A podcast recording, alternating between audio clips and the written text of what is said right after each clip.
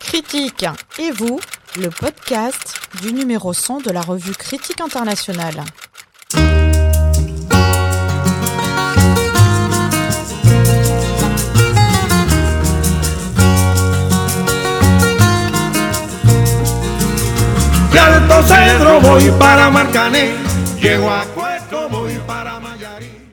Pour fêter la parution du numéro 100 de Critique internationale, nous allons à la rencontre de ses lecteurs. Dans ce podcast, des enseignants-chercheurs, des étudiants, des acteurs de terrain nous racontent comment un article de la revue a contribué à nourrir une recherche, à les intéresser à un cours ou à interroger leur pratique professionnelle. Parce qu'une revue qui vit, c'est d'abord une revue qu'on lit, le comité de rédaction vous propose de déambuler dans cette grande bibliothèque des sciences sociales qu'est Critique internationale. Aujourd'hui, nous écoutons le choix de Séverine Avenengo d'Alberto. Bonjour, Séverine Avenengo d'Alberto. Bonjour, Sandrine Revé. Séverine Avenengo d'Alberto, vous êtes historienne, chargée de recherche au CNRS, à l'Institut des mondes africains, et vous êtes également co-rédactrice en chef de la revue Politique africaine. Alors, quel article avez-vous choisi de nous présenter? Alors, j'ai choisi de vous présenter un article de l'historienne Camille Lefebvre, Ganinia Fidji, Voir est mieux qu'entendre, lire l'identité sur la peau, Sahel central 19e siècle. C'est un article publié en 2015 dans le numéro 68 de Critique internationale. Est-ce que vous pourriez nous dire un petit peu de quoi parle cet article? Alors, dans son article, Camille Lefebvre porte un regard nouveau sur les pratiques et les usages des scarifications faciales et des marquages du corps dans différentes sociétés du Sahel central au XIXe siècle les observateurs européens dont elle parle, hein, des voyageurs, des savants et des colonisateurs, qui se sont intéressés à ces scarifications et ont écrit à propos d'elles, y voient alors une pratique figée et un usage immuable dans le temps qui marque forcément l'appartenance communautaire ethnique, selon euh, une grille de lecture simplificatrice qu'ils appliquent aux mondes africains, c'est-à-dire celle de la race, de l'ethnie ou de la tribu. Euh, dans cet article, l'historienne ne rejette pas ses sources coloniales, mais elle les utilise autrement, à rebours, en croisant différents types de documentation produites et collectées par les Européens dans cette région depuis la fin du XVIIIe siècle jusqu'à des enquêtes réalisées au début du XXe siècle. Donc il y a des textes et des gravures qui traitent directement ou reproduisent des dessins de scarification, mais aussi des sources linguistiques, Aoussa et Kanouri, collectées au XIXe siècle, qui n'avaient pas, pour ces sources euh, linguistiques, pour objectif premier d'informer cette question, mais qui permettent à l'autrice d'éclairer les usages, les représentations endogènes de ces marques lorsqu'elles viennent à être évoquées dans ces récits, qui sont aussi parfois des contes et des autobiographies. Donc la lecture de Camille Lefebvre dans cet article est euh, précautionneuse, fine et nuancée, et euh, cette lecture euh, et l'usage donc de ces matériaux lui permet de montrer la diversité des marques et des scarifications, la diversité de leur signification, mais aussi de leurs usages en fonction des lieux, des temps et à l'échelle individuelle des moments de la vie.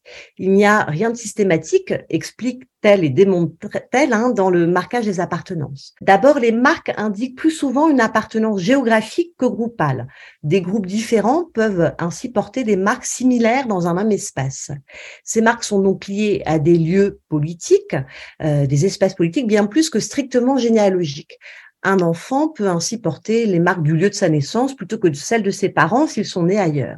Certains individus portent les marques du père et de la mère. Cette pratique de combinaison, euh, explique euh, Camille Lefebvre, est quasiment institutionnalisée à Zinder, qui est une ville cosmopolite.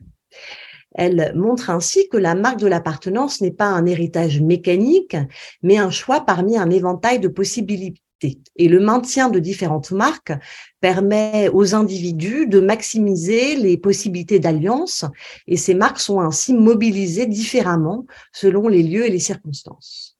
Euh, les marques rendent ainsi compte, et on est très très loin hein, de la vision coloniale, euh, d'identités cumulatives et emboîtées. Certaines sont héritées, euh, d'autres choisies, qui sont également progressivement acquises au cours d'un parcours de vie.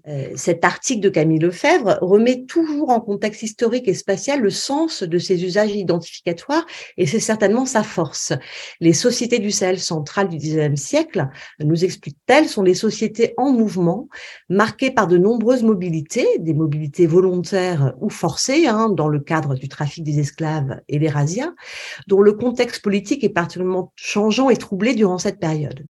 Est-ce que vous pourriez me dire un petit peu euh, euh, en, quoi cet euh, article vous a marqué, vous, particulièrement, dans votre, dans votre parcours, dans votre manière de faire de la recherche En quoi il a été important pour vous?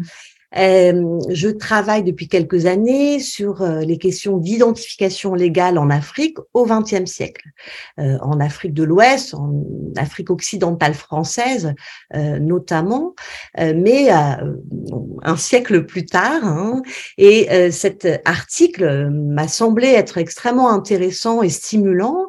Alors déjà, il permet de, nourrir un peu une historiographie très lacunaire hein, sur les manières de faire valoir son identité personnelle euh, au 19e siècle dans cette partie de l'Afrique, mais surtout il permet de retrouver, et c'est ce qui m'a particulièrement intéressé, l'individu derrière le regard colonial euh, communautarisant, et de réfléchir à l'articulation entre individualité, trajectoire personnelle et appartenance collective. Ça me permet en creux de réfléchir à ce qu'a produit euh, euh, donc plusieurs décennies plus tard hein, l'identification légale euh, que j'étudie à partir des années 1946 et qui commence à généraliser euh, des modes bureaucratiques et coloniaux d'identification euh, des Africains et des Africaines, avec, à partir du début des années 50, l'obligation de déclaration à l'état civil et l'instauration d'une carte d'identité qui présente également une rubrique sur les signes distinctifs et corporels, et notamment les marques dites raciales, les cicatrices dites raciales, mais qui ne sont pas du tout élaborées dans leur description. Hein. Plusieurs décennies plus, plus tard, euh, cette diversité et même les significations euh, anciennes euh, sont complètement soit inconnues, soit. Alors, autre élément intéressant pour moi toujours, hein, c'est que ce regard colonisateur très uniformisateur hein, a, me semble-t-il, aussi alimenté une partie, une façon, la façon dont une partie des sciences sociales euh, à regarder euh, euh, l'Afrique en mettant particulièrement l'accent sur l'étude des collectifs et des communautés plutôt que sur l'étude des individus, hein, qui s'y insèrent certes mais ne s'y réduisent pas.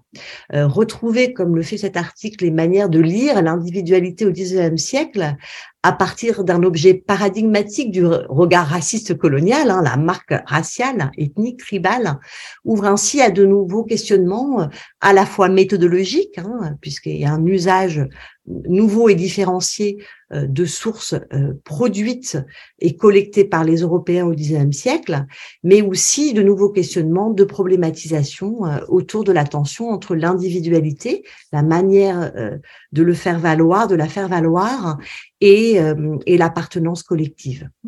Alors, comment se, se, situe cet article dans les débats actuels sur, sur la question? Comment vous, vous pourriez le, situer? Est-ce qu'il y a des, des, choses dont il a été précurseur? Est-ce que euh, il a été euh, dépassé? Est-ce que euh, comment il se situe? Alors, c'est un article qui forcément est à la au carrefour de différents champs historiographiques, hein, bien sûr, celui de l'histoire sociale des sociétés du, du Sahel central, qui est vraiment l'objet des recherches de Camille Lefebvre et euh, celui euh, de la constitution, on va dire, des, des savoirs coloniaux hein, sur, sur les sociétés euh, de l'Afrique du XIXe siècle, et celui de l'identification. Donc, je vais plutôt parler de cet dernier aspect, de ce dernier champ historiographique, qui a connu un renouvellement extraordinaire ces 15-20 dernières années, hein, d'abord plutôt sur les sociétés, on va dire occidentales, hein, pour ce renouvellement en histoire histoire, également en, en sociologie du politique, avec jusqu'à récemment peu de travaux sur l'Afrique. Hein. Et puis, depuis peut-être un peu moins d'une dizaine d'années, plutôt depuis 2015-2016, on a un renouvellement des travaux sur l'Afrique, euh, donc un renouvellement récent, euh, mais ces nouvelles recherches euh, sont restent assez contemporanéistes, hein, avec finalement peu d'historiens et peu d'historiennes, surtout des sociologues, des anthropologues, qui font un travail très intéressant et stimulant, mais qui ont beaucoup de difficultés à s'appuyer, à s'appuyer sur euh, sur des travaux plus plus anciens. Euh, l'article euh, de Camille Lefebvre, comme d'autres articles, quelques autres articles qu'elle cite notamment, permet dès 2015 en fait de d'ouvrir et d'enrichir de manière vraiment stimulante cette réflexion sur l'identification individuelle et collective. Je pense notamment également à, à tout le débat qui s'est renouvelé à la faveur de, du boom biométrique et de l'accélération de la biométrisation des identités notamment en Afrique, et, euh, et de l'identification dactylographique. Hein. C'est un autre type d'identité sur la peau qui est cependant, cependant fondamentalement euh, différent hein, euh, des scarifications. Si la prise d'identité biométrique est un moment qui s'inscrit dans le monde social, et les travaux que nous avons menés notamment avec Richard Banegas ont pu le montrer, la marque en elle-même hein, n'engage pas le sujet, c'est une identité mathématique qui échappe au sujet et qui est donc bien loin de la subjectivation produite des pratiques à la fois individuelles et collectives de scarification euh, que montre Camille Lefebvre euh, dans, dans ce numéro euh, de critique internationale. Merci beaucoup Séverine Avenenko d'Alberto d'avoir participé à cet épisode du podcast Critique et vous, le podcast du numéro 100 de la revue Critique internationale. Alors, on rappelle le titre de l'article que vous avez sorti de la bibliothèque, Ganin Ya Fiji, voir et mieux qu'entendre, lire l'identité sur la peau Sahel central 19e siècle de Camille Lefebvre. Et on souhaite à tous les auditeurs et à toutes les auditrices une bonne écoute et surtout une bonne lecture future. À bientôt.